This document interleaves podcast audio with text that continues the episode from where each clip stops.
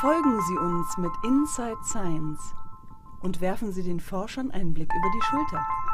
In diesem Beitrag Raum, Zeit, Symmetrie und Antimaterie. Die theoretischen Teilchenphysiker am Karlsruher Institut für Technologie beschäftigen sich mit den kleinsten Bausteinen unserer Materie. In dieser Welt der kleinsten Teilchen herrschen die Gesetze der Quantenmechanik. Und dort sind Dinge erlaubt, die uns ganz unmöglich erscheinen.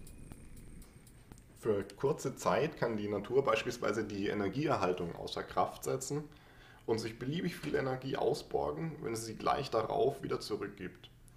In solchen Quantenfluktuationen können dann Teilchen auftauchen und Kräfte wirken, die kurz darauf wieder verschwinden oder eigentlich nie wirklich da waren. Diese Fluktuationen, die beeinflussen natürlich alle Vorgänge, die in der Natur ablaufen und machen manchmal Dinge möglich, die es eigentlich, das heißt in der klassischen Physik, gar nicht geben würde. Die Fußspuren, die sie dabei hinterlassen, die können wir finden, wenn wir nur genau genug hinsehen.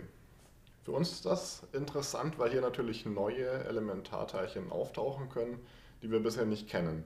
Die sind in der Regel schwer, das heißt, man braucht sehr viel Energie, um sie zu erzeugen. Das heißt, wir haben grundsätzlich zwei Möglichkeiten, um Neues über die Grundbausteine unserer Welt rauszufinden. Wir können erstens sehr viel Energie aufbringen, um diese Teilchen direkt zu produzieren, oder zweitens, wir können Prozesse, die bei nicht ganz so hohen Energien stattfinden, sehr, sehr genau vermessen.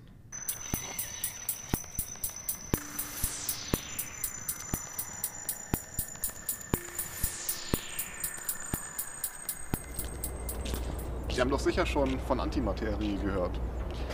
Dirac suchte 1928 nach einer Beschreibung der elementaren Bausteine der Materie, die in Einklang mit Albert Einsteins spezieller Relativitätstheorie ist. Er fand heraus, dass es zu jedem Teilchen ein Antiteilchen geben muss, mit der gleichen Masse, aber entgegengesetzten sonstigen Eigenschaften. Treffen die beiden aufeinander, so vernichten sie sich und wandeln ihre gesamte Energie in Strahlung um. Antimaterie lebt in einer Welt hinter einem Spiegel. Was meine ich damit? Nehmen wir mal an, wir könnten einen Gegenstand aus Antimaterie zusehen. Klar, das geht nicht so ohne weiteres, aber nehmen wir es einfach mal an. Dann verhält sich dieser Gegenstand so wie ein Ding aus ganz normaler Materie, das wir durch einen Spiegel beobachten. Es ist alles andere als klar, dass das so sein muss, aber es hat sich gezeigt, dass die Natur sich genau so verhält. Vornehm spricht man übrigens von CP-Symmetrie. C ist die Vertauschung von Materie und Antimaterie und P die Raumspiegelung. Vertauscht man Materie und Antimaterie und spiegelt anschließend, dann sieht alles wieder aus wie am Anfang. Nun, genau genommen stimmt das nicht ganz, was ich gerade gesagt habe. Man hat das in der Tat lange gedacht. Wenn man jedoch noch viel genauer hinsieht, dann stellt man fest, dass diese CP-Symmetrie, also die Symmetrie zwischen Materie und Antimaterie, gebrochen ist. Man spricht deswegen auch von CP-Verletzungen.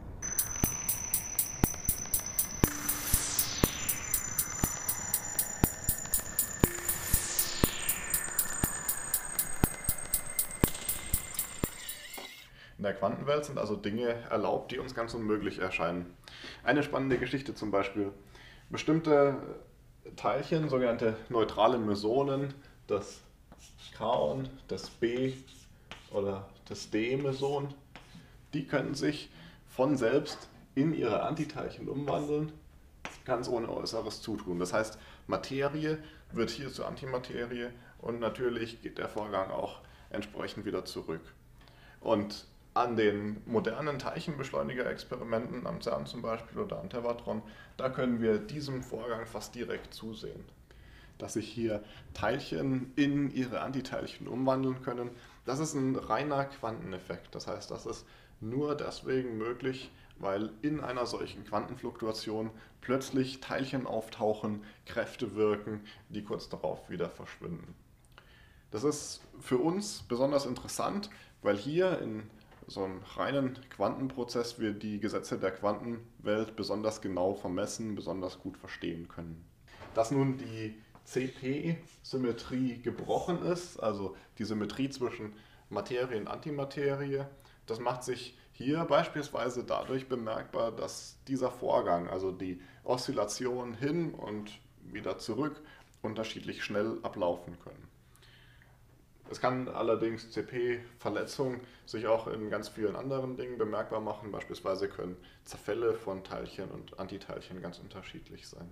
In den letzten ein, zwei Jahren, da gab es an den großen Beschleunigerexperimenten, an Tevatron in den USA oder jetzt natürlich am CERN, immer wieder Hinweise darauf, dass hier tatsächlich äh, wir Dinge sehen, die mit unserem bisherigen Verständnis, dem sogenannten Standardmodell der Elementarteilchenphysik, nicht in Einklang zu bringen sind. Das ist für mich als Theoretiker natürlich spannend.